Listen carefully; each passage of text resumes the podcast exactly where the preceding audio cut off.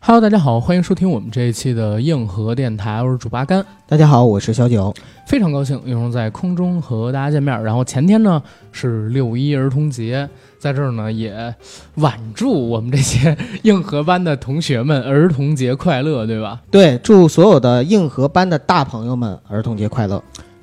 我觉得我们电台的听友啊是最理直气壮说自己能过儿童节的这些播客电台的听友了。为什么呀？因为我们一直把我们这个硬核电台的群叫做硬核班，啊，把我们这些听友们呢叫做硬核班的同学。恰同学少年，对，风华正茂。嗯，今天呢是六月二号，节目上线的时间应该是六月三号，对节还没过多久，还热乎着，所以我跟九哥呀就想录一期，哎，符合童年主题的这样一个节目。啊，童真的对，什么童年的动漫呐、什么的、呃、综艺啊呀、可能也不全 是，所以我们呀在那个五月三十一号那天嗯上线了一期 《风月宝鉴》。啊， 那些网络奇书和他们的作者，给阿甘和小九在童年留下的美好回忆。 哎， 对，我们俩聊一聊那些呃传奇的网络刘备文学啊，他的嗯是吧？嗯嗯作者还有他们这些作品本身有意思在哪儿？给我们的成长过程中带来了哪些启迪啊？教会了我们哪些姿势知识啊？啊，是吧前世今生啊，前世今生聊了什么？金鳞起飞池中物、风月大陆、江山如此多娇、阿里不达年代记以及某某白洁什么之类的作品，还有他们的作者们，我觉得那期节目很好玩儿。很欢乐。大家呢可以到小程序上边去进行收听。每期节目呢现在是两块九毛九，绝对是物超所值，既好吧长知识又长姿势，而且还能回忆一下童年跟青春萌动期里边的自己那些感动跟冲动，对对吧？ 哎，怎么说？我真是一个羞涩的人，九哥。是吗？每当说到这种话题的时候，啊阿甘我脸都红了。对我有一些词啊不好意思说出来，嗯，你知道吗？就比如说那种很躁动的那种那种词，我就一直憋在嘴里。就比如说像现在什么，哎呀，就不知道该跟 你别说大家怎了，么表我都述看你这个都又欲火焚身脱衣服了。呃，那倒也没有， 咱俩现在都 四只脚找不到一只袜子嘛，对吧？对，跟大家录节目。好，这期节目其实也是六一儿童节的一个特辑了。咱之前聊了那些年的神综艺嘛，但是其中有一个综艺啊，咱给忽略了。但其实，在两千年代初期，哎，也不能叫两千年代初期，反而在十几年前吧，带给我不少的欢乐跟感动。而且九哥好像也很喜欢这个节目，对吧？嗯，其实这个节目也算是一个非常长寿的节目了。对，呃，我记得当时咱们在聊综艺的时候，之所以没说，是因为我看这个节目呢，算是最近这几年关注的比较多。哦，在早几年的时候，因为那个时候上学和工作忙，所以就嗯看的少，是。所以就没放在就是那些年里边的综艺 里边。那你可能错过了那个综艺最有意最思好的时时候对对因为在我看来啊，这个综艺最好看的时候就是零八年到一四年。哎，对，嗯，什很么多人综都艺这么呢？说就是《快乐大本营》快乐大本营啊，这个综艺是我们隔硬核壁电台独创的一个节目，你知道吗？湖南台有快乐大本营，我们有快乐大本营。 对，嗯，天天向上。 天天向上啊，对，Good Good Study Day Day Up。天天兄弟啊，天 天 brother，对，哎，我第一次知道 Day Day Up 是天天向上的意思。真的假的？好像就是从《天天向上》这个节目那里你知确道实的。嗯年轻，我们那个时候就是在学校里边早就说了，几那时几候年啊？零几年，哎我也是啊，我不是零八零年就知道了。哦九九九几年的时候就有了，九几是年吗的时候就 Day Day Up 对，就我已经们上出来中学了的时候就有了。哦，反正那个节目当时给了我不少的欢乐跟感动。嗯，咱们那期聊节目的时候，我不就聊吗？我说很小的时候，当时还看芒果 TV 的《快乐大本营》，嗯但 是因为这个李湘后来离开了，嗯李湘离开了之后，引进了新的主持人，就比如说像是谢娜嘛。谢娜在的时候，就是感觉《快乐大本营》越来越不是味儿。就是不喜欢了。对，其实九十年代末到两千年代初的时候，《快乐大本营》挺有意思的，因为当时都是直播，嗯，也没有套词，然后所谓的游戏环节都特有意思。我还记得那一年是黄磊去《快乐大本营》，然后李湘还跟黄磊调情，然后因为黄磊那会儿特别帅，然后留一长发，当时他是为了宣传自己的电视剧是《橘子红了呀》还是人间四月天啊，忘记了，反正那会儿还都是文艺青年呢。是当时李湘对这个黄磊的眼睛，哦，我的妈呀，就像许晴看张翰似的。 哎，你这么一说，好像她后来找老公也挺像黄磊的。哪儿像啊？我靠！我觉得差不多吧，戴个眼镜，然后有点书生感。啊，那不知道，反正当哦时是这个样子。当时他们玩一个游戏，那个时候《快乐大本营》游戏真的挺好玩的。嗯，黄磊呢要穿上一个那个充气的相扑服，啊，然后在这个一个滚动的跑道上边去抢贴纸。嗯，当时李湘就说：“如果你要赢了啊，怎么怎么样；我嫁给你，如果你要输了，那你就娶把我我 带走。” 不是，他说如果你输了，那就要把我带走。嗯，当时何炅呢还打圆场，哎，那不行不行，不能把李湘带。但是其实那个挑逗意味很明显，反正以我现在的视角，因为明白前两天我回明去白看了一下，我觉得挑逗意味很明显。但是李湘那个时候确实很厉害的，何老师呢经常会嘴瓢，嗯直播的时候经常会嘴瓢，然后都是李湘去救场，应变能力特别好，而且那个时候又年轻又漂亮。后来来了谢娜，就感觉她在了之后啊，嗯这个节目就没那么好看了。但是《天天向上》的出现，实际上是弥补了，就是我们这批两千零五年之后不看《快乐大本营》的人，去看芒果台的那些综艺时光。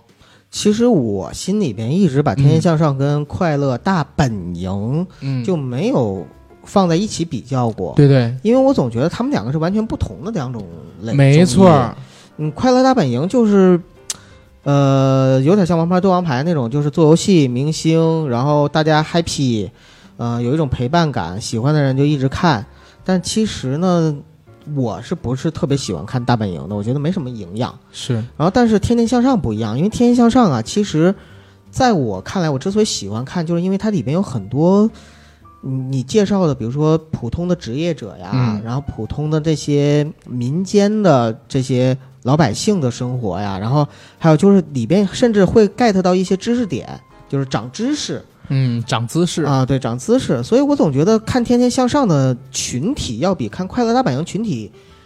在我那个时候是要稍微高一点的。对，没有谁高谁不，低，我说就是不年纪同嘛，年纪哦就是看《快乐年纪大本营》偏低幼一点，然后呃呃两也集不能吧这么说，两集就是就是这么大家说喜看的不一样，看的不一样啊。对我总觉得是这样，就是呃年龄偏小一点的和年龄偏长一点，比如我爸妈可能更爱看《快乐大本营》，然后呢像我这样年轻人嗯，更喜欢看《天天向上》，我总是这种感觉。那倒也不是。比如说像我上大学的时候，经常会有班里边的女生嗯，特地去录《快乐大本营》的某一期节目，是因为有爱豆吗？一个是因为有爱豆，一个是因为他们真的爱看。哦，就是年轻人看《快乐大本营》人挺多的，不是说很少，这就对了，这是定位的不同因为你想啊，你的那些女同学，啊，她们就是从我认为年纪比较小的时候看起的，然后后来就看着看着可就能长吧，大了。我也属于这一种。对，但是《快乐大本营》跟《天天向上》它本质上面是两种节目，对对不在乎谁高谁低，没有什么年代跟认啊，知对，上的差咱别。就不比较。我没有比较，是你在比较，我在给你着补，你知 道吗？是，快乐大本营的定位呢是嘉宾访谈游戏秀节目，嗯，这是他在百度百科上面自己给自己的定位。哦，而《天天向上》，我记忆里边，汪涵当时带着天天兄弟几个人一出来一喊，都是大型礼仪公德脱口秀节目，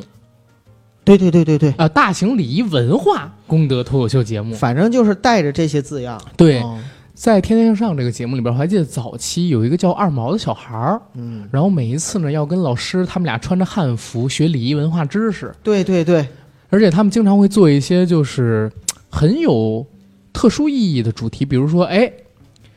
校花主题，哎从什么中戏呀、北电、上戏呀、之类的学校把校花都请过了。奇怪，我早期看的不多，为什么你一说就是我看过的？，对呀、还有各地美食主题，嗯，就把各个地区有代表性的美食拿出来给大家做一期。对，然后还有我印象最深的一期主题啊，也不能说一期，他做了好几期，是配音秀主题。对，请了好多上美厂啊，然后长春电影制片厂当时那些有着翻译腔的老翻译师，嗯，让他们过来给大家现场演绎那些经典桥段，没错，那个也让我特感动。还有一次是请了中央电视台的几位儿童节目主持人，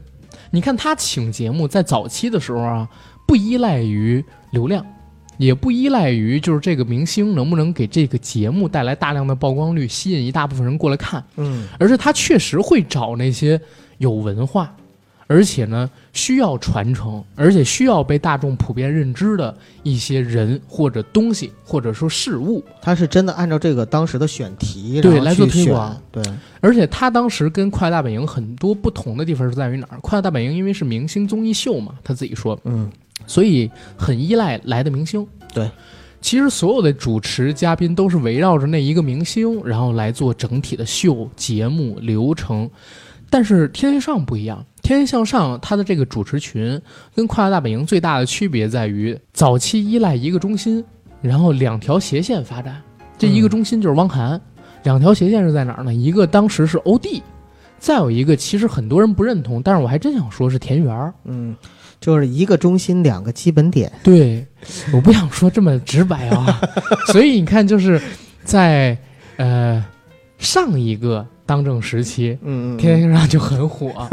后来不行，就是就是它的这个中心位啊，就是有改变了，明白不符合这个路线了，对吧？嗯明白为什么我会这么讲？就是汪涵老师肯定不用说，他是《天天向上》节目永远的核心，但是两个基本点，一个是欧弟，再有一个可能我认为田园很多人不认同，是因为欧弟啊耍宝啊，然后在节目里边玩梗啊，而且真的是不遗余力的玩梗。嗯，我还记得伍佰老师来那一次，欧弟说：“哎呀，我来给大家学一个伍佰老师吧。”伍佰老师摇的时候是这样摇，在那边模仿伍佰老师唱歌。然后田园就说：“那滚呢？”欧弟直接就在地上打滚，滚完了之后再站起来。现在你在大陆找这样玩梗的主持人，基本上你就找不到，欧弟是真的放得开，真的放得开。他把台湾综艺的很多好的地方都带来了，嗯嗯不好的地方也带来了一些，是就比如说这个，嗯，人间吕布欧汉声， 对吧？人间吕布欧汉声，先任汪涵，再任郭德纲，再呃不是先任胡瓜当干爹，嗯再任汪涵，再任那个郭德纲，然后现在又跳回台湾，先是认了吴宗宪，现在又自己作为节目跟吴宗宪打对台，嗯，就是欧弟啊，确实是人间吕布啊，这 这个。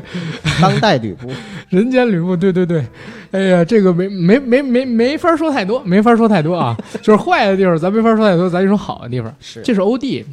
其实当时《天天向上》非常好看，除了有汪涵，真的就是因为欧弟。嗯但是为什么我又把田园给带进去呢？是因为我呀，这个人可能跟很多人不一样，大家都很喜欢欧弟，当然我那会儿也很喜欢，但是越到后来呢，其实我越觉得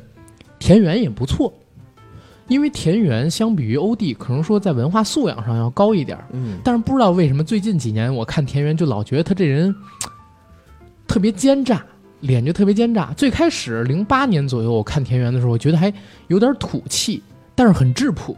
而且他那会儿一直说自己是从河北呃农民频道走出来的，而且他呢也有一定的学识跟修养。嗯，当时经常会在欧弟耍宝的时候给欧弟抛梗，让欧他弟去是接科班的主持人出身嘛，科班主持人对出身，而且他还会给韩哥去找补嗯，一些在礼仪文化公德方面的梗。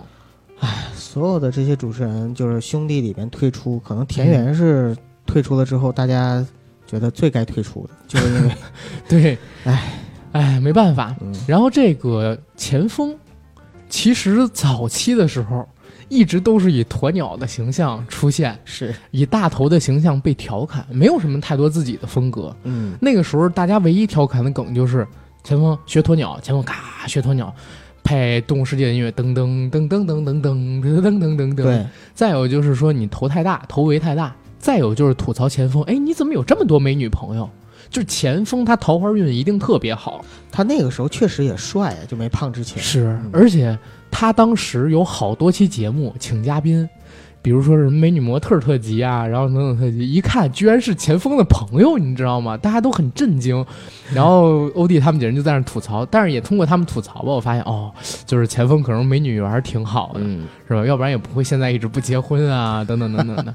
而至于浩二、小五。呃，他们这些主持人，其实，在当时也都有自己存在的意义。对呀、浩二其实那个时候比欧弟还放得开。嗯你知道以前我看日本综艺，有一个日本综艺的一个主持人，几十年不穿衣服，只穿一条内裤主持的，哇，就是日本的艺能界。他真的是把服务观众作为第一首要任务，完全自己不要脸的。确实敬业。我在看这个北野武，他那么脾气暴躁的一个人，但当他说慢才的时候，当他面对镜头的时候，你就能发现，哇塞，这一个艺人的自觉，嗯，一个艺人能把自己的身份放到那么卑微，卑微到尘埃里，只为了服务大众，就是他在台上跟台下完全是两个人。没错，浩二当时就是那样，我还记得有一期是浩二跪着拿一个呃嗯抹布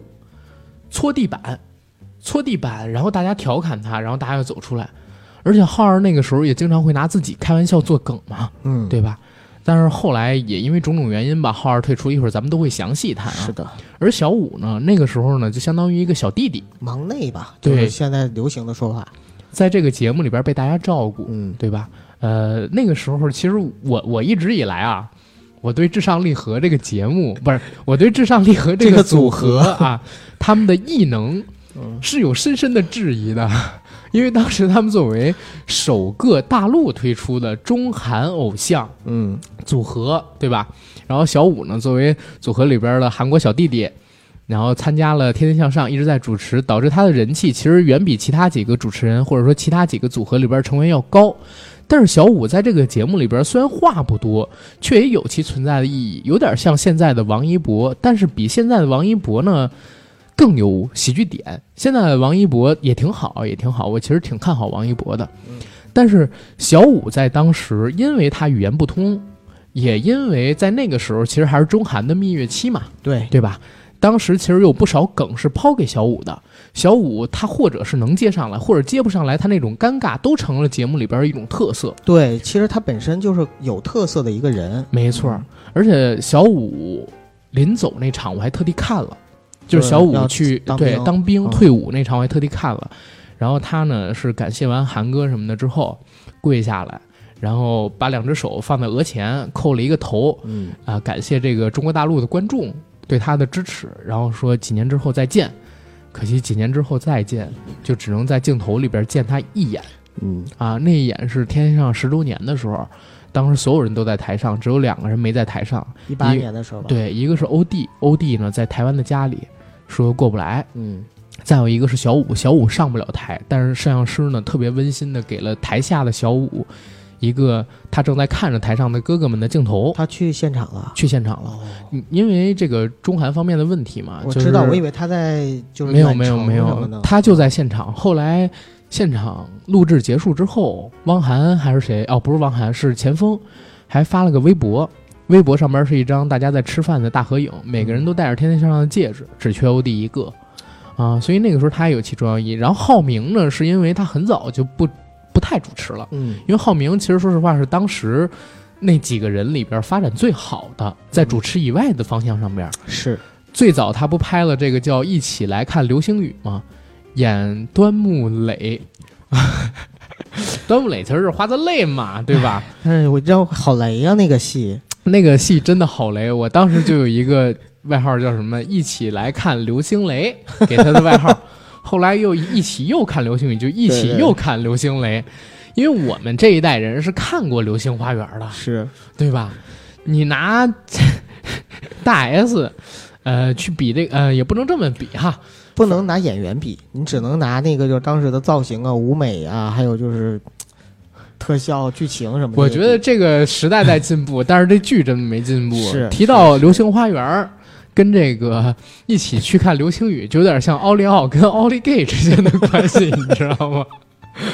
我没说人不好，奥利给毕竟倒过来就是给力哦，对吧？嗯，没说人不好，就是奥利奥跟奥利给的关系。奥利奥很火吧？对，我们童年的经典印象吧。没错，奥利给也很火吧？没错，啊、但是可能就不是我们童年的经典印象不吧，合胃口。对吧？这俩就很符合是的，对这个的印象。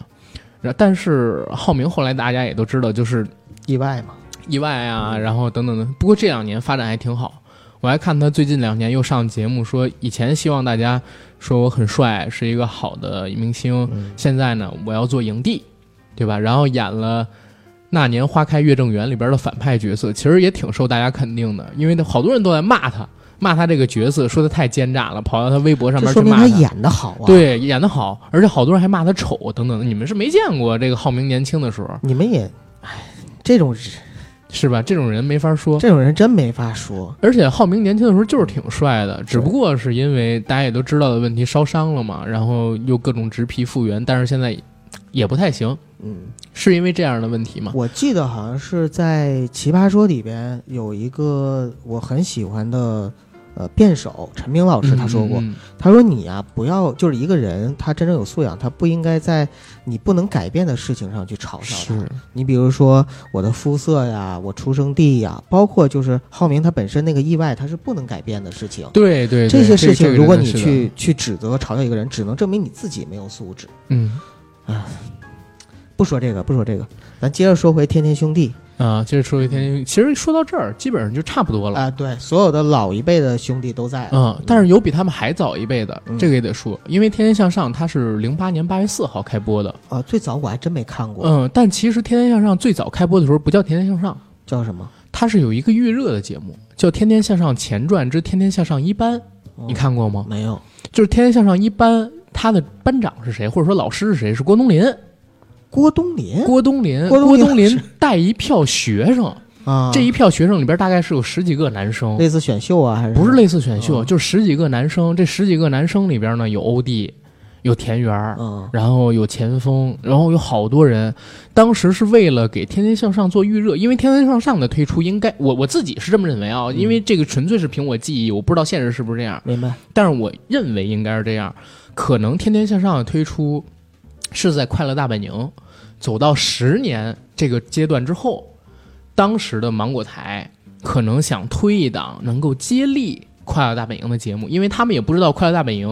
能持续多久，是他们必须要拿出另外一个节目，而且那个时候《越策越开心》已经很成功了，嗯所以当时就由这个《越策越开心》的原班人马，然后推出了《天天向上》这个节目。然后当时为了给《天天向上》预热，做了一个《天天向上一班》这样的一个《天天向上》前传。在那个前传里边挺有意思的，郭冬临老师还经常拿着三角板啊、圆规什么的，类似讲课那样形式跟大家做梗。欧弟那个时候好瘦，穿着学生那种校服，然后好多那时候学是生叫在欧汉生吗？还是已都经叫欧弟弟了？，他一直都叫欧弟啊，只不过原名叫欧汉生，是出道就叫欧弟嘛。啊，出道就叫欧弟。，对，大家还要在里边比武、跳舞等等等等东西，大概是播了五六期吧，然后才改名儿，说《天天向上》来了。然嗯后第一次跟大家见面，当时呢也是主持团里有好多人，然后播了大概一个月、两个月之后，才定下来就是天天兄弟这几个人。嗯，然后长期出现的就是欧弟、田园、前锋、小五，还有汪涵五对个。后边的像是浩明啊、浩二啊，浩二啊，然后还有其他的几个人啊，但是后来也就渐渐不出现，他们都嗯是偶尔过来主嗯主持一下。浩二其实前期也经常在，后来因为也是拍戏嘛，等等等等，而且确实有他没他，没有什么太大的差别，就不太来了。嗯，对吧？而且《天天向上》当时我还记得他打出的那个口号，说这个节目的创意出发点是因为中国自古是礼仪大邦，然而到了二十一世纪呢，中华民族的传统美德逐渐消失，国民优秀礼仪风范逐渐退，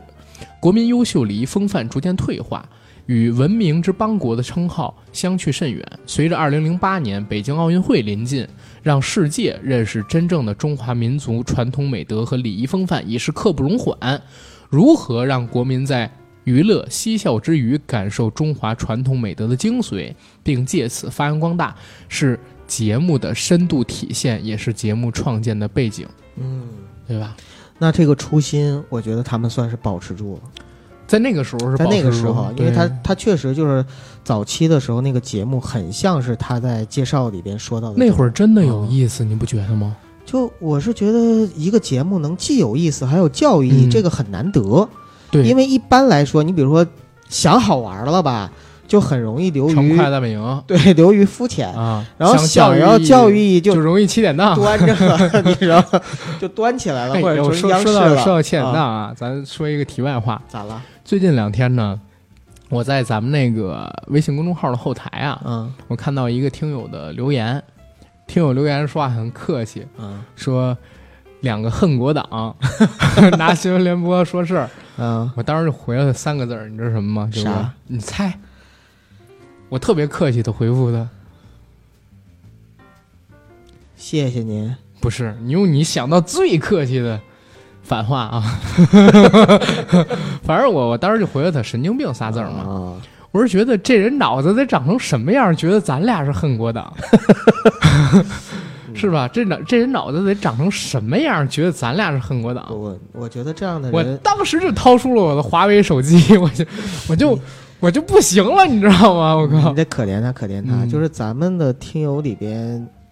还是有一些需要吃点脑残片儿的啊，还是有。我觉得咱们的听友里没有需要的，那他他是是这种路过杠吗精 里，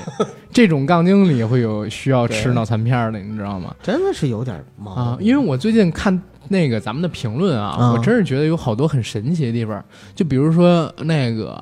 啊、路人甲来那一期，嗯，我说体脂率百十什么的，是吧？是我现在我说的可不是体脂率啊，我说的是内脏脂肪率百分之十，刚刚逼近标准线而已，我还是属于胖子。嗯，但是你知道吗？有好多人在下边回复说：“阿甘体脂率才百分之十，健美运动员、健身运动员，还有好多人不信呢。”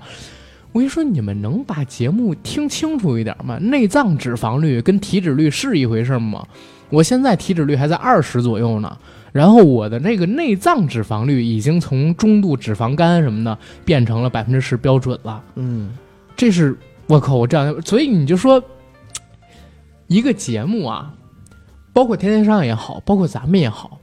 有的时候你传达出来的东西啊，真的得看人怎么去理解，嗯，你知道吗？真的得看人怎么去理解。而且有的人啊，一旦他带了偏见啊，不论你说什么，他都有可能听岔劈。一旦听岔劈，他不听第二遍，或者说哪怕听了第二遍，他也不能理解的时候，他就会大放厥词。一笑了之吧。嗯我最近看到一个介绍啊，就讲到说那个郭德纲有一次跟于谦儿在台上说相声，嗯然后下边呢有一个听众就突然说了一句：“郭德纲，你么怎么不戴帽子？啊？一个 国骂啊？”就下边仨字儿国骂，然后说哦，声音我也看过特那别个大，然后郭德纲就笑着说：“喝酒了吧？啊，因为什么呀？因为什么呀？对对对对对，啊然后那个下边人说没喝酒，呃，又骂。然后那郭德纲说，那个老郭说那痛快了吗？啊，啊，说没事儿，我们先演，哎，我然后那个什么，这我种真的就看了这个时候，我突然特别佩服他。这有啥的？我要是我也这样，不，但是我可能不会，就是嗯我会可能就当时就会很爆的那种，就就就会跟他你怼。在台上啊，以前你以前哪知道那人下了台之后，李鹤彪是不是也给人一嘴巴？是不是就后边没有机会再骂出口了啊？对呀，但以前呢，呃，不觉得，但是看了这个之后，确实挺有教育意义的。就人都在成长，就有的时候你做艺德嘛，就老郭一笑的了之老郭真的不敢，就是在台上那啥的，不不，我觉得他要不是真在不台上敢，怼了啊他，真不是不敢，他是真的有这个品，就是台品。我我觉得是这样啊，因为他一旦做了，郭德纲又打人 啦，然后台上他跟于谦老师又开始各种就是敲脑袋，然后孙越几人上也拦，岳云鹏在那儿打人啦，这小黑胖子就这么打我呀，他就踹我呀，然后就在那儿哭，然后后边栾云平几个人就开始唱大悲咒，王英郎了。这个那个德云社的相声不老这么演吗？嗯嗯每次一有什么台上打人的事件，后边就就是已经是一套固定流程了，你知道吗？一个固定的节目。人德云自己的梗嘛，嗯不用白不用。对，所以我说李鹤彪不会饶的那个大放厥词的人的。 哎，毕竟当时人拍一下都不行，就给人一嘴巴。你现在在台上这么骂他师傅，李鹤彪能忍吗？妈的，这李亚鹏双李跟他是是吧？你以为光会打记者呀？ 是是是，手手给您那样上。真的就是这样，嗯所以一笑了之吧，对吧？咱说回来，一笑了之吧。嗯，好， 再说回《天天向上》啊， 我是说回好几次，赶紧说。再说回《天天向上》。其实《天天向上》的话，真的是这样，呃，又好玩儿，然后又有教育意义，关键是它的教育意义不尬。他嗯我我特别不爱看那种，就是你看着节目的时候，他就想教育你那种感觉。哎，因为人越你你越意识到他在教育你，你就越不享受，越觉得假。越觉得假。嗯，所以七点档后来就不看了 嘛，这个评价呀是嗯赵本山老师说的。是吗？赵本山老师呢啊，当时是参加好像是央视的《面对面》还是哪个节目，是零八年，他跟宋丹丹老师演完《火炬手》那个小品之后，他也才他去接受采访的。他说太累了，火炬手是他演的最纠结的一个了，可以说，你俩他提到俩，一个是火炬手，一个是三鞭子。啊、他说这俩都是命题作文，对对对，然后必须得演。而且呢，就是那个台词特别不生活，特别不接地气，因为是带着那个目的嗯去表演这个节目的，所以就特别累。他们做的作品最害怕教育人，一旦教育人就变严肃，一严肃就假了，你都是假的，观众怎么可能笑呢？这个小品如果不是我跟宋丹丹在那儿演，当时就毁了。嗯，两个人都睡不着觉，我满嘴起火泡。宋丹丹是一天天的哭，睡不着觉，对，就说演那个火炬手小品说演完的时候，我们俩就抱着头哭，说可算演完了，把这任务算也完成炒了。菜呀，更假那就是三鞭子，嗯三鞭子当时我演一老农啊，挥这个鞭子，当时脖子上面都喊出青筋了。这俩作品我最不满意。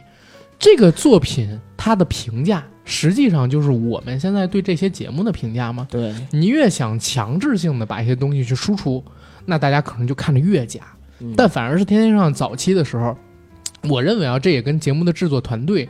啊、他们确实有能力有关系。因为我小的时候，我不跟你说我看过《越策越开心》吗？虽然这是湖南的一些梗，但是我觉得确实挺好玩的。嗯，他们是一群做喜剧的人，没然后错做的节目，不，你大家永远要记住啊，不是一个演员，然后表演喜剧的时候说了一个笑话，你笑了，而是一个喜剧演员在表演的时候说了一句话，你笑了。嗯一个做喜剧的团队跟一个做节目的团队同样去做喜剧类的节目，做出的效果完全是不一样的，对不对？对，就他们在展示所有的东西的时候啊，我认为有两个点特别好。第一个呢，就是汪涵，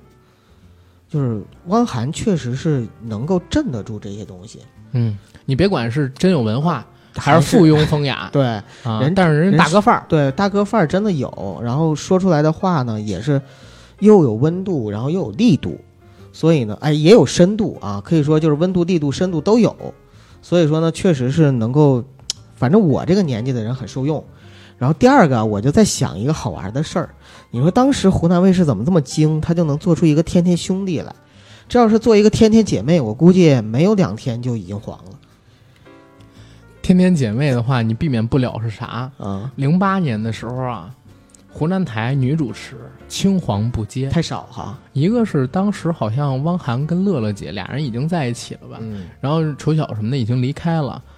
然后当时正在闹这个就是所谓的一姐之一争姐之争啊，那会儿还挺严重的，你知道吗？所以只能往这个方向，而且确实，汪涵应该要捧一捧的。何老师好像我记得啊，我这也是记忆啊，如果有错儿大家可以指出来。嗯，何老师其实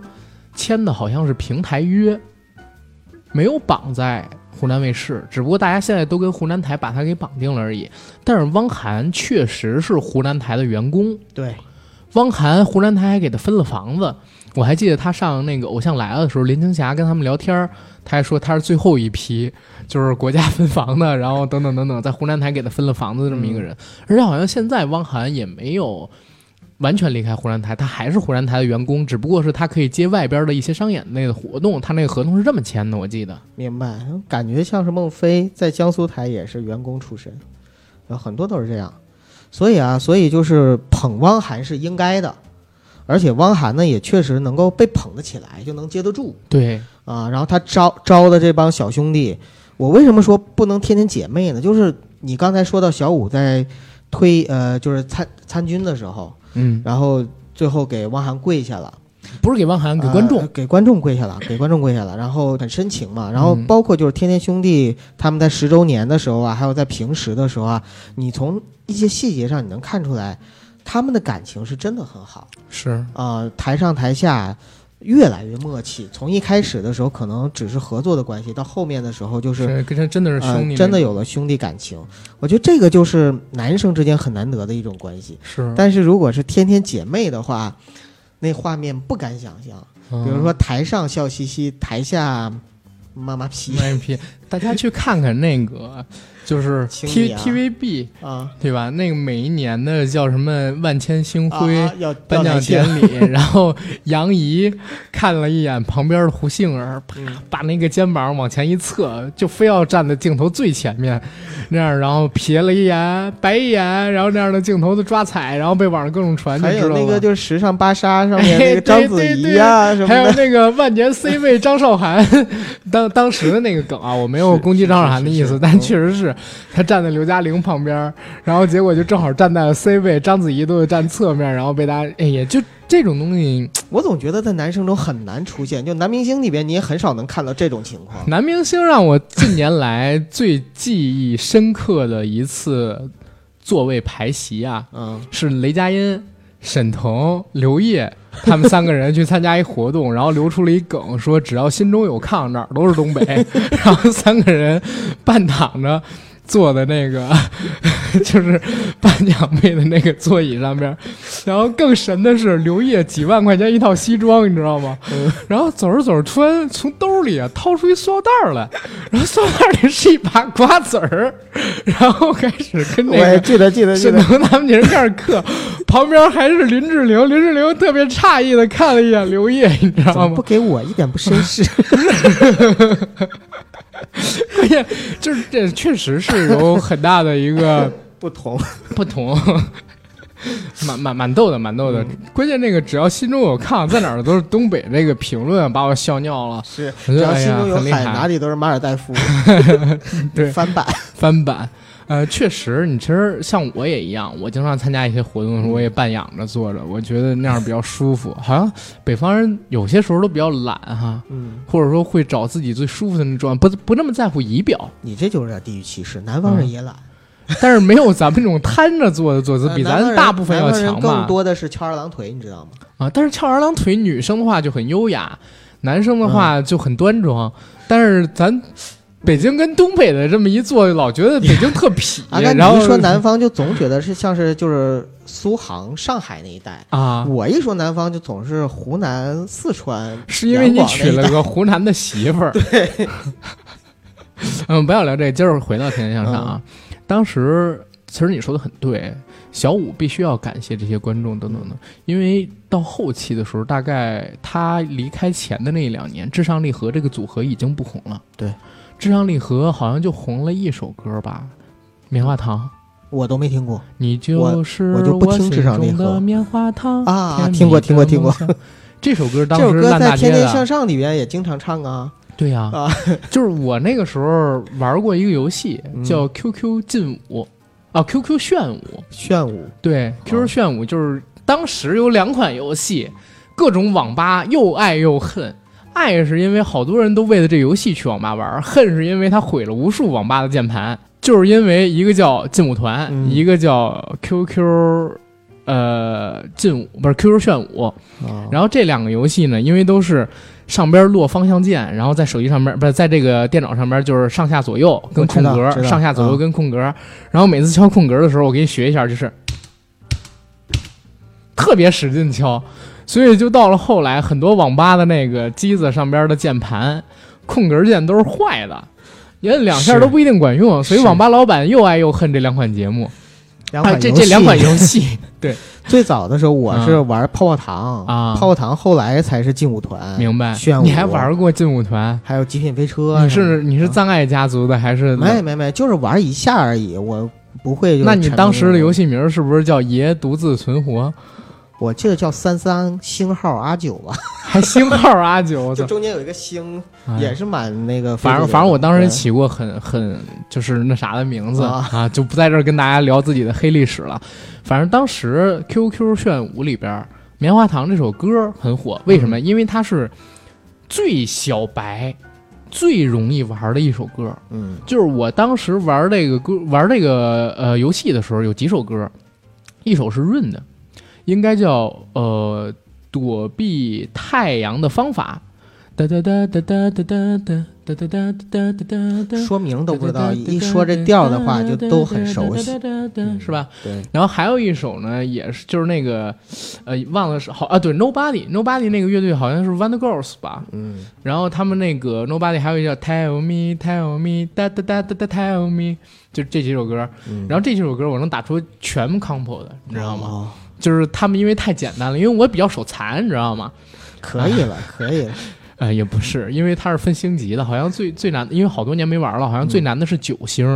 然后我刚才说那几首都是三星、四星的，就是初学小白可以玩的。嗯棉花糖那个时候挺火，后来就不行了。所以小五他这个主持人的身份其实是帮他一直保持的曝光量。哎，你知道小五现在在干嘛呢吗？我也不知道啊，我前两天看一个照片儿，好像小五也发福了，不是发福变壮了。是因为当兵然后当兵变壮了断的哈。呃，其但实他脸很确多实比之前要胖了一点，呃或者就圆了是一点壮吧就是壮啊，他比之前要长了十几二十斤。嗯因为韩国的很多明星啊，你要你要知道，他们以前没参加军队的这个训练之前，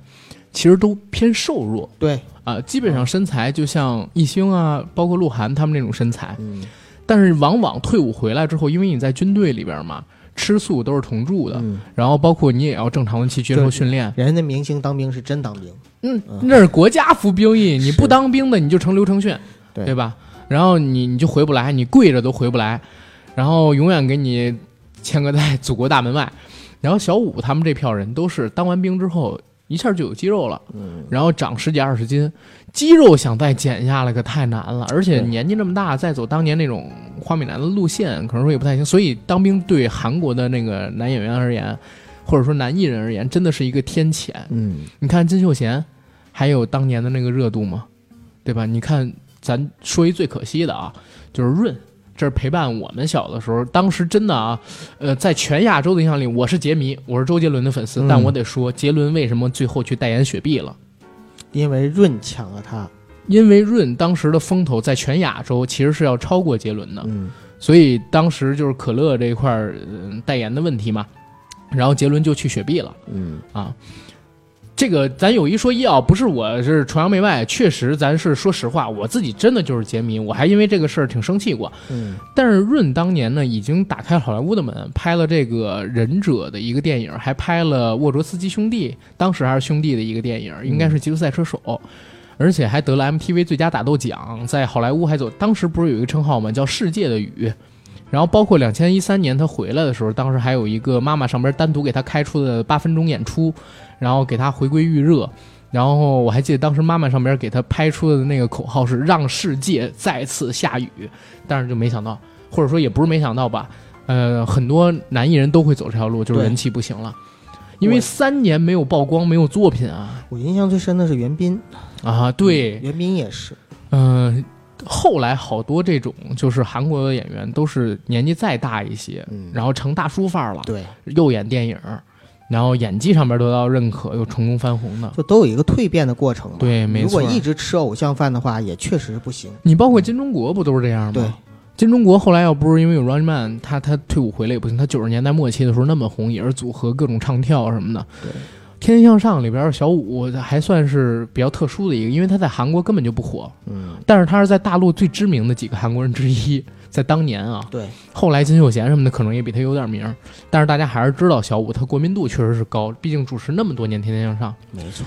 然后《天天向上》在那个时间段里边儿，你刚才说到这个兄弟情谊，其实给我留下特深的印象，而且我觉得那个时候我自己那个时候觉得他们这票兄弟感情真的好，而且会永远好下去。嗯，那时候可能也是因为我年轻，就总觉得嗯陪伴你的会一直陪伴着。而且他们的那个兄弟情的巅峰，在我看来，观众认知当中，兄弟情的巅峰，呃，跟分崩离析啊，相隔时间特别近。嗯，他们兄弟情在大众面前表现出来的巅峰，应该是欧弟结婚的时候。当时好像是韩哥走了个关系，给欧弟弄了一个欧洲的古堡，然后所有甜甜兄弟的人都去了做伴郎团，然后做这个就是证婚人啊，韩哥还做证婚人什么的。呃，当时还拍一起拍了这个婚纱照什么的，然后在网上流出，大家都很羡慕他们的兄弟情感。紧接着好像也就半年还是一年，欧弟就传出来说嘖要涨薪，嗯，然后湖南卫视这边呢也不太同意，然后欧弟就出走，然后跟天天兄弟这边就是闹得有点不太愉快，然后跟湖南卫视闹得有点不太愉快，结果对出走了之后，欧弟呢上过一次跑男，就是跑男第一季里边，当时他们去韩国，然后大家呢要吃对方的吃的，然后把这条线占满那一期。然后还有一个呢，就是欧弟接了王祖蓝的班儿，跟金星主持了《今夜百乐门》。嗯，呃，然后欧弟呢还做了几个别的节目，但是都不太行。对，就回到了台湾，然后在台湾呢，其实也不太行，因为欧弟那一套啊，在大陆吃香是为啥？在大陆像欧弟那样的主持人真的少不多嗯啊，尤其是在那个年代真的不多。对，但是在台湾，你知道台湾有一些所谓的综艺咖呀，什么，咱就不说别的，陈汉典、嗯，谢依霖，其实陈汉典在台湾有一个外号叫“打不倒的陈汉典”，对，就是任何一个节目，只要陈汉典去，其他的综艺咖到那边都没戏，就综汉就是陈汉典永远能把他们的这个戏份啊镜头给抢走。但是欧弟到了台湾，其实说实话，他就。可能会，只不过因为他有名气嘛，在大陆有市场，所以台湾很多节目的这个制作人还是比较认他。但是现在这两年也越来越不行，因为台湾的节目的制作经费可能说有大陆十分之一就不错了。嗯，大陆能拿出两三亿了做一个节目，台湾能拿出两三千万做一个节目吗？我十二期那种不我是，总觉得反正欧弟确实没走好，对。嗯，没走好后面的路。你看欧弟那个时候，他刚刚离开《天天向上》的时候，应该是他最火的那个时间段里对。我刚才查了一下，就是《天天向上》的豆瓣儿，然后看到很多的评分啊，打高分的还持续在一四年，然后置顶最顶的几条都是聊说这个欧弟太好笑了。然后欧弟太值得喜欢了，欧弟是这个节目的另一个灵魂，然后怎么怎么样？如果说没错，韩哥是文化，是素养，是知识。那欧弟呢，就是这个节目喜剧的魂，然后等等等，这是豆瓣上面置顶最最高几条评论啊。对。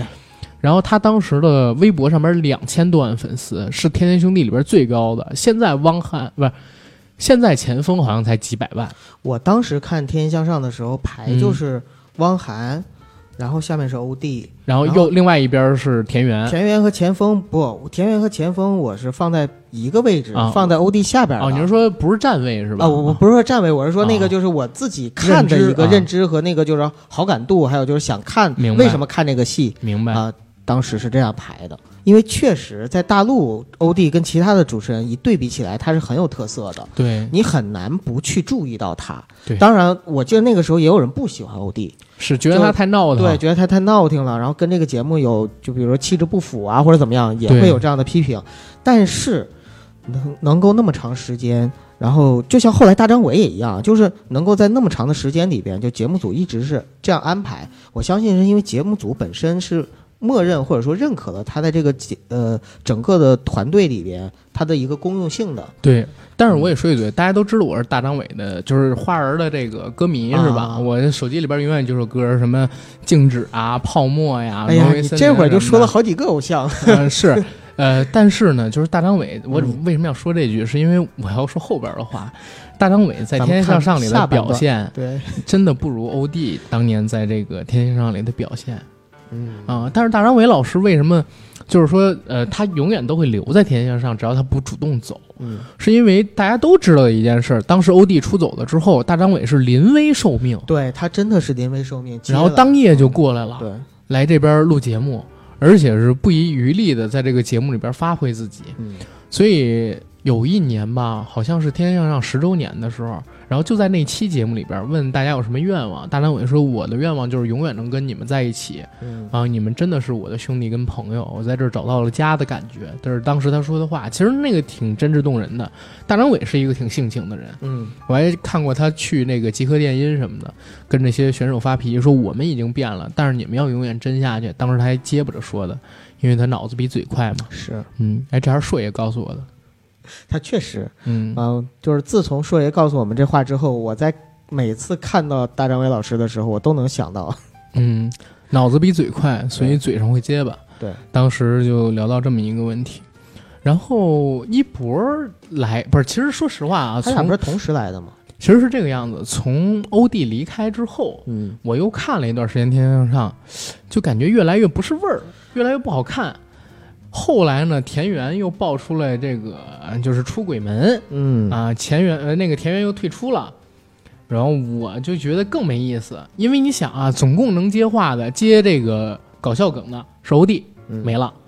然后接了大老师，田园呢是接这个文化上边遗漏梗的，就是韩哥没说的那些东西，不宜的，对，或者说表演一些才艺什么的梗的，那田园也没了，只剩下前锋。前锋在当时，反正我我是认为啊，当时他的能力是差一些的，嗯，当时可能是节目里边需要一个就是长得很帅的，对，然后来吸一波人。最早他是颜值担当，对，呃，后来我还看过那个火星情报局，嗯火星情报局里有一次前田园说说，大家可能都知道，天天向上，天天兄弟这个组合呀，命运多舛。然后我们都因为各种各样的原因离开了《天天向上》，这是田园亲口说的啊，应该就是第一季或者第二季《火星情报局》里。嗯然后他说只剩下钱枫一个人还在韩哥的身边儿。然后呢，其实我们评价为什么他能一直留在韩哥身边儿，就是因为呃钱枫这个人不争不抢，然后嗯是个老好人，是个、呃也不是老好人吧，就是啥也不干， 所以也不引得大家关注。其实我我有点在想，他很很像岳云鹏，可能就占了一个中字，你知道吗？哎，我也这么说，如果钱枫像欧弟当时那么红，嗯，他会不会也要求涨薪资？如果要是前锋有欧弟那么红，会不会也被大家拍到就是各种东西？不过还好，就是他们一直没结婚。呃，说实话，就是我觉得这个还真是不一定，因为什么？因为人的性格是不一样的，前锋的性格跟欧弟本身就不一样，而且大家都知道欧弟一出来的时候是为了替父还债嘛，他本身就是在这一块的话，我觉得想要求进步，想要有更多收入，这个是本身也无可厚非。是但是，嗯，前锋他可能没有这方面的一个特别强诉求，是，所以即使他可能就是也很火，但是以他的性格来说，有可能他还会很嘻嘻哈哈的，只要开心就好。是欧弟，嗯其实你知道吗？他在于就是当时有点太自大了，嗯觉得自己可能是在大陆，就是他当时肯定是把自己当大陆主持人嘛，对，大陆年轻的一辈儿的主持人里边，男主持里边第一人，对，因为有他们的压着，你看彭磊啊，不是不是彭磊，反正就是李好什么的，全都去了江苏台什么的。嗯然后别的台年轻一点儿的这种娱乐节目的主持人也都找不出来，嗯，他当时肯定觉得自己是大陆这票主持人里边年轻辈儿里的第一。横推八百无对手。对啊，二十到三十加嗯这票这个男主持人里边的，可是就是没想到，反正我是认为啊，他是眼界有点儿短，然后眼皮子有点儿浅，是因为湖南台，咱虽然都说不行不行，但是其实湖南台也做了不少好的节目，嗯对吧？而且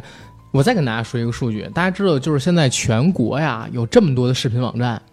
所有的网站都在亏钱，只有一家是盈利的。 芒果吗？对，只有一家是盈利的，就是芒果。芒果为什么盈利？就是因为芒果做了大量的自制节目，然后这些自制节目它可以卖，嗯卖到各个平台上面去播出，或者说在自己上面评出卖会员，或者说卖广告。它从制作，然后到等等，全都是一条流程线给做下来的。所以芒果，我去年看了一下财报，我发现，哎，它是唯一一个挣钱的流媒体的网站，而且是很大的这种，小的那种也有挣钱的。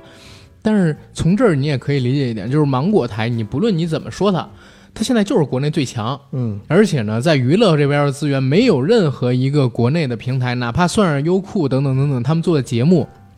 其实都没有芒果台牛逼。嗯咱不说别的，就是我下一个能看到的综艺爆款，只要不是做的太次，一定是《乘风破浪的姐姐》，或者说计划当中的那个《披荆斩棘的姐夫嗯，》，就基本是这俩节目，对吧？还有个披荆斩棘的姐夫呢，我自己编的， 我自己编的啊。好吧，因为因为我想一下，就是既然有乘风破浪的姐姐，为什么不能有一个披荆斩棘的姐那夫？呃你看，就是其实一道理是相通的啊。有天天兄弟为什么没有天姐妹 呢？嗯，就是因为做主持，天天兄弟比较合适。但你要看综艺撕逼的话，你整个成披荆斩棘姐夫，结果发现姐夫们一个个都像雷佳音、刘烨、沈腾那样，其实也没啥看头了。哇塞！我其实我告诉你，大家关注那个乘风破浪的姐姐，可绝不是为了看撕逼。真的是，她符合了前年还是去年海清他们几个人嗯当时说到那句话，给中年女艺人一点机会，嗯然后又符合现在就是女性大潮流、女权力量的这么一个，我说的是正向的我啊。知道，我知道，我就觉得很惭愧，因为我确实，我确实太浅薄了。我我就你你是期奔待着，撕逼我啊？就是奔着那个去的，我确实太浅薄了。听你这么说，我很惭愧。好吧，嗯、嗯，我说的是正话，不是反话。我嗯真的没想过那方面的东 西，好好吧。我真真的没 想过。不能不能不能老想这些撕逼啊！然后这 个披荆斩棘的姐夫，真哎，嗯如果要是我要是湖南台，我没准真做一个，嗯，我把这些姐姐的老公们，看那些姐夫啊火不火，不比是哎那些姐姐火火没火嘛？那姐夫，包括说像吴奇隆、嗯。苏有朋，包括说当时那个陈志朋，嗯对吧？他们几个人也都可以找，咱不一定叫姐夫，就披荆斩棘的哥哥，嗯哎，把这些就是三十加到五十的男艺人，然后之前有国民度的，嗯，演过经典的影视作品的，然后确实形象、外形、实力都可以的，把他们找过来做一期节目，我相信大家也会感兴趣。就是中年男团，我总觉得他们做只能做特慢的那种综艺。那倒不是、啊。你要真整个竞争性的，我总你没觉得看去年那啥吗？去年的《创造一零一》《创造营二零一九》，没看？那不当年时年轻人吗？啥年轻人？当时苏有朋、嗯黄立行，然后还有郭富城几个人的啊劲歌热舞，导师啊我当时不做了吗？他们几个人就是可以到这个《披荆斩棘的哥哥》这里边来的，黄立行，然后胡彦斌这个级别的，呃，甚至说那王力宏什么的，但是是这样啊，嗯该、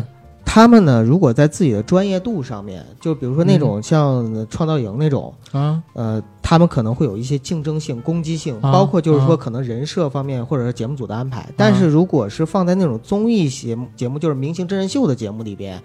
我我总我你觉得《乘风破浪的姐姐》跟这个《披荆斩棘的哥哥》是真人秀啊？啊也对哈，《乘风破浪姐姐》本身也是选秀节目啊，你以为呢？我说的就是最后按成团走嘛，啊肯定是找啊那这还种，行，那还行，那还肯定可以是找这种位。你没发现我刚才提的几个人原本都是唱跳艺人？你看我之前为为啥误会你也没发现吗？我刚才提的几个人是雷佳音、刘烨呀、 是我跑偏了。那那就有点过分了。你不会唱歌跳舞，你参加这种节目干啥？对对对我不说最后要出道一中年男团 吗？新人出道嘛，从培养开始，你玩儿去吧你，筋都拉不我沈腾开我。先练拉筋和劈腿。沈腾先减肥吧，好吧，最起码先动下来。然后、呃、说到这儿，咱们回到这个湖南卫视，嗯就湖南，我当然那个乘风破浪的姐姐是有的，披荆斩棘的姐夫是我编的啊。就是他这个东西如果要做，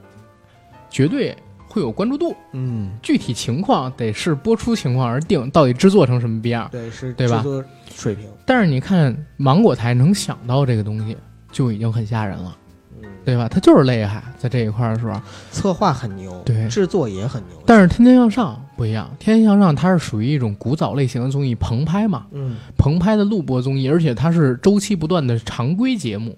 对吧？对一年五十二期，除非赶上节假日或者国家有什么节日活动之类的没东西，错，它才会停。所以像这种综艺，它就很难在做形式上的大规模变更，而且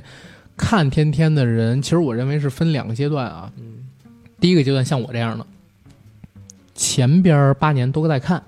从零八年看到一五年、一六年，其实我是看到一四年，后来毕业了之后也不太咋看了。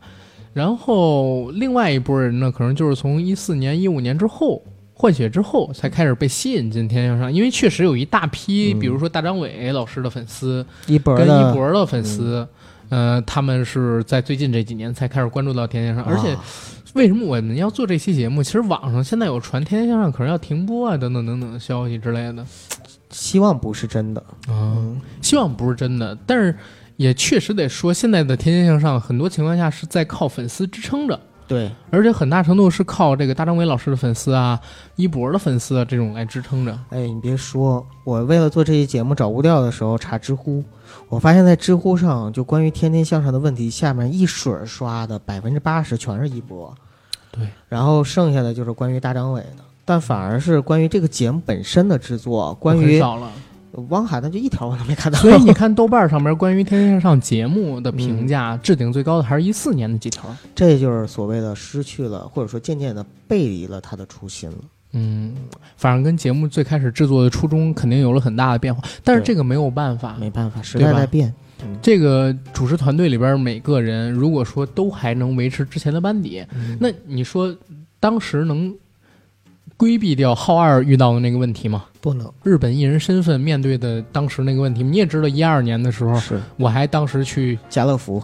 不是去家乐福，我沃当尔时还玛啊是沃尔玛还是家乐福？啥沃尔玛啊大家乐使福馆啊，我还啊去那边举横幅嘛，对对对吧？那你说浩二这个身份能解决吗？是对吧？然后到了一五年、一六年，小五这身份，你你觉得是吧？我们多久没在电影院里看过上映的韩国电影了？最近那部不还是一五年的《暗杀》吗？还有就是在流媒体网站上面，其实你去找啊，所有的电影分类里边，嗯有没有韩国这一项？可能吧。呃全都是，我不是可能，嗯我每个我都搜了，全都是就是比如说港台、日本，然后美国，嗯然后其他国家什么，但是你就找不到韩国。我一直是觉得韩是因为韩国电影不够格， 前些年啊，因为我我自己不喜欢韩影嗯啊，我这说一嘴，但是但是大家也别攻击，我知道喜欢韩影的人挺多，嗯但是我觉得反而跟好莱坞、跟日本那票大师比，韩国还有很长的路要走，喜嗯不喜欢总得应该有个位置才对，不够 我觉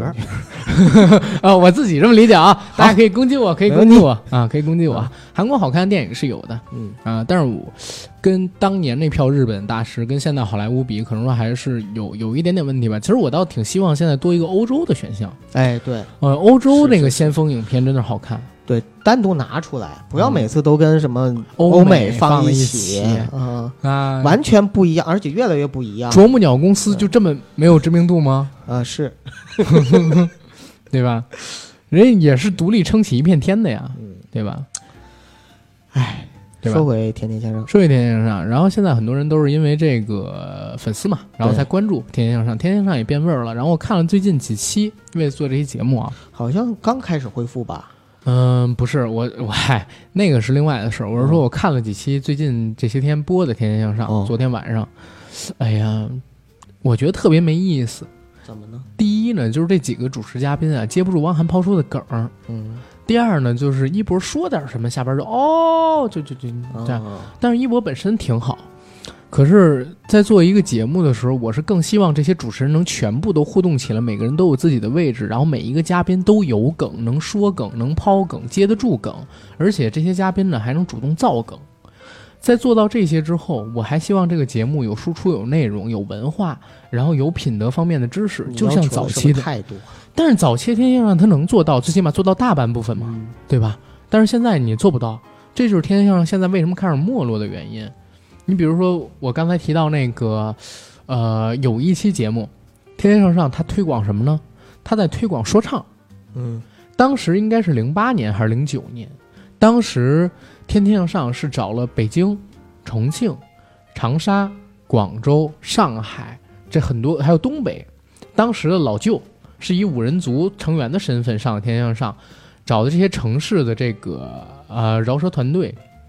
嘻哈团体让他们上这个节目，每个人唱一首城市代表作。当时好像龙井唱的是在北京走在角门的街上，在北京寻摸着我心爱的姑娘，在北京就是这首嗯是龙井吗？还是哪首忘了？还是唱的《归》啊？自从你从国外回来，咱就没怎么聊过什么的。然后五人族当时唱的是，我说东北东北，呃，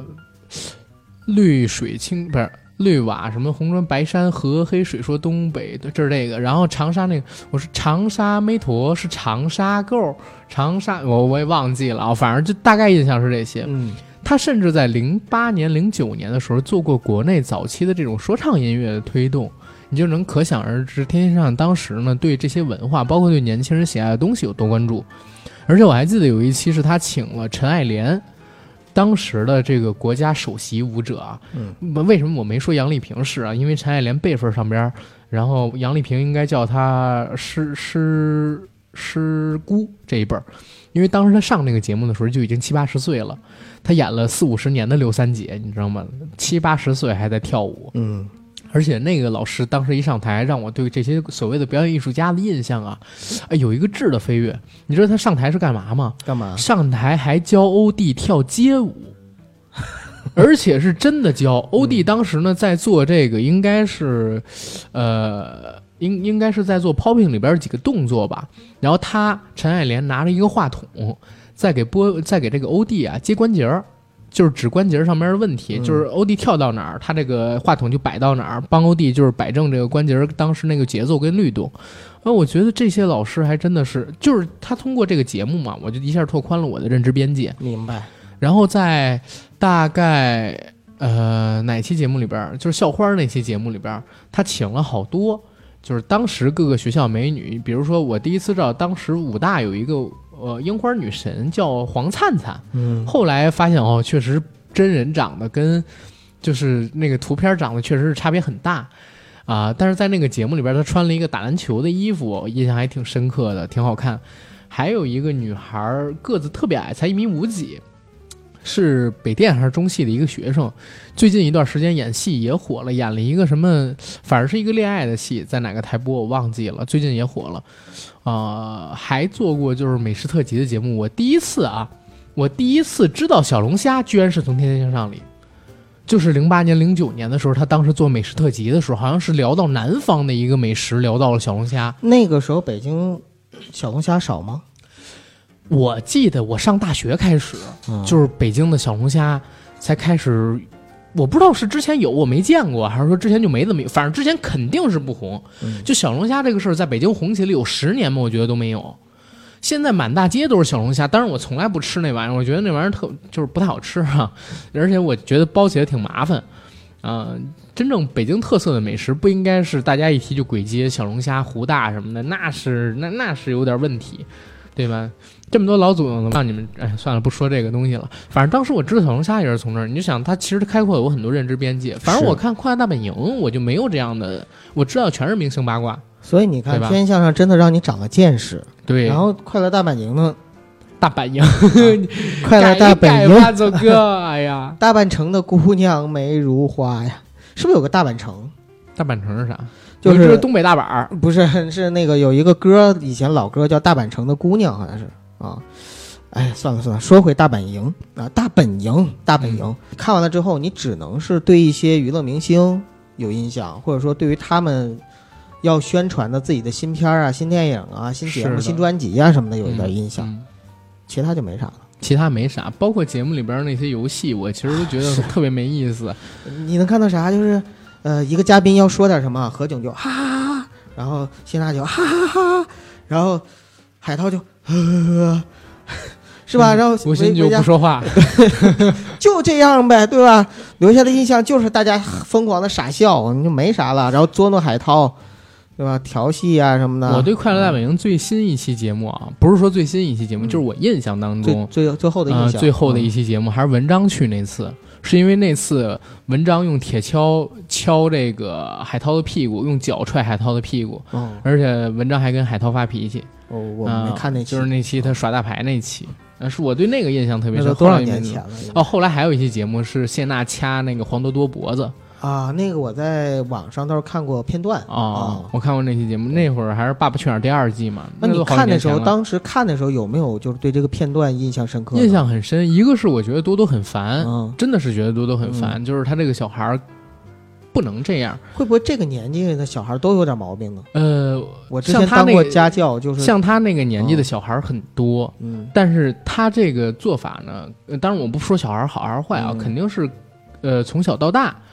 小孩儿在家里边儿或者说在哪儿接受的教育就是这样的，嗯而且或多或少有一些就是要炫耀、要显摆的成分嘛，嗯对吧？但是谢娜那个做法确实是让我觉得挺，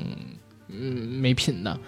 因为真的她的脸色在小孩儿指出了她那个魔术有问题之后，嗯，啊，当时谢娜那个脸特别狰狞，而且笑起来特别恐怖，还真的掐了一下那个多多的脖子。嗯但是他掐多多脖子的时候，多多就打回去了嘛。嗯，然后黄磊把多多叫开我了这之类的，都不是善茬啊，都不是善茬儿。就但是小孩儿嘛，咱咱还是得说，对就是可能也确实是无心，是，但是这么表现一个大人，确实也不太好只。能说小孩呢，而且最后还播出了，那就更嗯小孩神你了这是真性情，但是你谢娜你就不应该再是那样的，对对对，那给你指出就指出了呗，对吧？你想一更好的方法也能去解决。嗯，。所以《快乐大本营》我一一一般我也不太看，对吧？然后那些明星，我去看看他们别的节目不行吗？或者他们自己现在很多明星有平台嘛，有微博嘛，做点什么东西不行吗？对吧？实在不行，他们上个《王牌对王牌》，我去看看也行啊是啊，我干嘛要看《快乐大本营》呢？ 然后说回这个《天天向上》，《天天向上》现在呢，在这个豆瓣上边有一个评论是非常火，这个《天天向上》下一个八年你靠什么？这是在一六年七月十号的时候，有一个节目的热心观众吧，然后给这个《天天向上》写的影评，我能念一下吗？可以啊，说这哥们儿呢，写到不忍心不给五星，他打了五颗星。我从一零年开始看《天天向上》的，算不上死粉，也要算忠粉。这个习惯保持将近六年。高中的时候没地方看电视，就每周末跑去网吧看。上大学以后，哎，我还真遇到过这种到网吧，然后去看《快乐大本营》看《天天向上》的我人，我们呃上当高时中也的在时候啊网吧看那个就是综艺什天么的，天那个新闻联播什么的。 是心心怀天下，心怀天下啊！知己知彼，百战不殆。就每周末去网吧看。上大学后有电脑有时间，基本是每期必追，有时候会守到十二点等它更新。除了《天天向上》，我没有对任何一个综艺节目保持如此高的热情。一个节目能坚持八年本就不容易，更何况它让一批观众保持八年热情。但从一六年开始，我们喜爱的《天天向上》开始出现问题。首先，小五要去服兵役，《天天向上》又要少一人，可能是因为之前已经损失了好几位兄弟。节目组在小五离开前就已经开始筹备接手事宜，打造了一个名为“天天小兄弟”的团体，作为主持阵营的后备军。看似好意，实则已经是败笔了。天天兄弟呢是八年的时间磨练出来的，而突然加入一个外人，难免会使其中内部有所动摇。而天天小兄弟被证明只是用来跳开场舞的，对节目效果没有太大帮助，反而让有一些老观众不太适应。当然，若是只代替不喜欢说话的小五，可能对节目收视率的影响没那么大。但欧弟的出走让天天向上岌岌可危，除了汪涵，欧弟是天天向上最不能缺少的主持人。他是天天向上里最全能的，能幽默，能跳舞，能搞怪，能唱歌，自己也带有好多故事，但是并没有拿出来做博取同情的谈资。身高不高，却很励志。这个圈子里别人有的他有，除了颜值，别人没有的他也有。一个能做偶像、能做谐星的人，怎么会叫人不喜欢呢？但欧弟的出走确实让人意外，没了欧弟，天天向上也就不像原来的样子。不挽留也让节目付出了惨痛的代价，收视率跌到之前三分之一，遭遇多年来的滑铁卢。网络点击量从以前的每期逼近两千万到最近的五六百万，看的都让人心寒。四月二十二日一期节目做的是反思节目收视率下降的座谈会，主持人和节目制作团队零距离挑刺儿，能做到这样的主题的节目也是寥寥无几。要不是良心节目，要不就是迫不得已。看似反思，其实是为主持人换届、节目改版做一个合理的过渡。这期节目汪涵的表现我给满分儿，能威能入，收放自如，看得出是个久经沙场老司机。后面的节目都基本按照这期节目提出几个缺点去看，就是主持人不能跳舞，然后缺乏新鲜感什么的，能看出制作团队用心，但为什么效果不升反降呢？过去八年天向上靠的是什么？一天向上对节目的性质是大型礼仪公德文化脱口秀，但是他做到了，而且做得很好。天向上真的把自己做成了一个有文化、有内涵的娱乐节目。这个看颜值身材的节目时代，注定天下上不能受众于所有大众，但却会笼络一批特定观众。嗯，爱好文化的观众一般都是忠诚的，他们不会今天看这个，明天看那个，只要喜欢就会一直追下去。偶尔请来小鲜肉、老干部只会锦上添花，俘获更多观众。这样的人气累计需要八年，轰他却只需要一招。第二是出色的默契的主持团队，然后一群好哥们儿主持八年，然后《天天上》里边任何一个人单独拉出来，除了汪涵和欧弟，可能谁都不会很优秀。前锋是个不温不火的演员，田园是个不入流的主持人，小五更是中国话都说不利索。但组合在一起，经过八年的培养，他们成了亚洲主持界的男子偶像天团（括弧他们自己评价的）。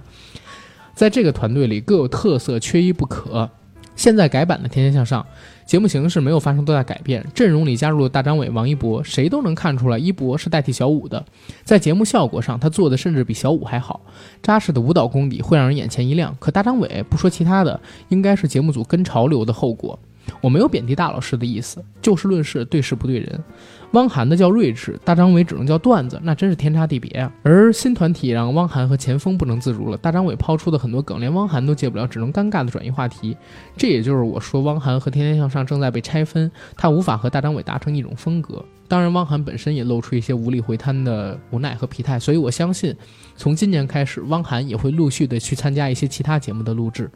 你看，后来有了《野生大厨》啊，然后《火星情报局》，这跟我当时想法很像。也就是说，其实有一些迹象，这些迹象表明不是空穴来风。就是汪涵也要开发一些别的 IP 嘛。呃，包括就是说，这个天象上是不是有一天会终止？对，然后前锋表情变得勉强许多，这位老兄弟开始为了节目效果刻意卖力了起来。嗯，哎，下一个八年，天天向上还能靠什么呢？可能以前老主公还能对天天向上抱着洗心革面的期望，只要你能承认错误，重新再来，他们很容易回来。但是节目形式和宗旨不能做大的变动，做这么多年，这些东西轻车熟路，在内容上注重美，不管是生理感官上的美、美食、美景、美女，还是精神文化上的文化传承等等等等。最近一期《天天向上》重新推出了“中华文明之美”这个板块，看得出他们也有回归的本意，并且制作了专门的 MV 和主题曲，李宇春演唱，还有多位明星露脸，阵容豪华，这在之前是从没有过的。可这又重新回到了怪圈，靠砸明星宣传只能获得暂时的喘息之机。我承认新团队的打磨需要时间，但你不能一上来啊就让人骂死。天天向上能请冯小刚、吴亦凡这样的明星，也能请梅葆玖、谭盾这样的大师典范，能请快递小哥、白大叔这样的草根人物，教我们关注艺术和生活，教我们爱上自己的祖国和文化，这是他曾经做到过的，不应该就此沦落。何况我还喜欢了他这么多年。你看，这是我在看那个网友对《天天向上》评价里边最好的一个评价。嗯对吧？又有对过去的缅怀，又有对未来的期待，同时呢，呃，也对节目做了一个很中肯的评价跟建议，写的很好，对吧？写得很好，这其实也是我的一个心声。以前我们看这个节目确实得到了这些，然后现在我们可能得不到这些了，然后这个节目越来越变得没意思。你后来再看这个节目的人，有很多可能是新的年轻人。这些人是因为受到了王一博、受到大张伟老师、受到高云鹤、受到了这些人的流量加持，然后被吸引过来的。那他们看《天天向上》，可能就是他们的青春、他们的年纪了，只不过跟我们就没关系了。所以，哎，物是人非嘛，就是这样。不看就不看了啊，嗯咱看别的。扔吧，嗯真的是。然后对于这个节目吧，我们也说个期待的东西。这也到儿童节了嘛，嗯对吧？大家缅怀一下所谓的大型礼仪公德文化脱口秀节目啊，回忆一下过去那些美好的时光。我相信很多的听友朋友比阿甘年纪小一些的，因为我相当于是到十五岁嗯，啊，十、四岁多《天天向上》开播的，对，比我小几岁的人，真的就是童年看《天天向上》了，是。对吧？然后这也是缅怀他们童年的一个时机嘛，甚至可能对吧他们看的时候就跟那个就是什么《中华传统美德》里边那个小孩儿啊，年纪差不那多样大年纪的对吧？对跟家长一起看的啊、啊，那会儿还算是老少咸宜呢，是对吧？行，我觉得可以做到这儿了吧？我们这期节目可以缅怀完了，然后青春也结束了， 对。对吧？爷青结哎，补完了，当时综艺上差了一口，啊啊，这不是爷青回，这是爷青结，对吧？谢谢大家。再见。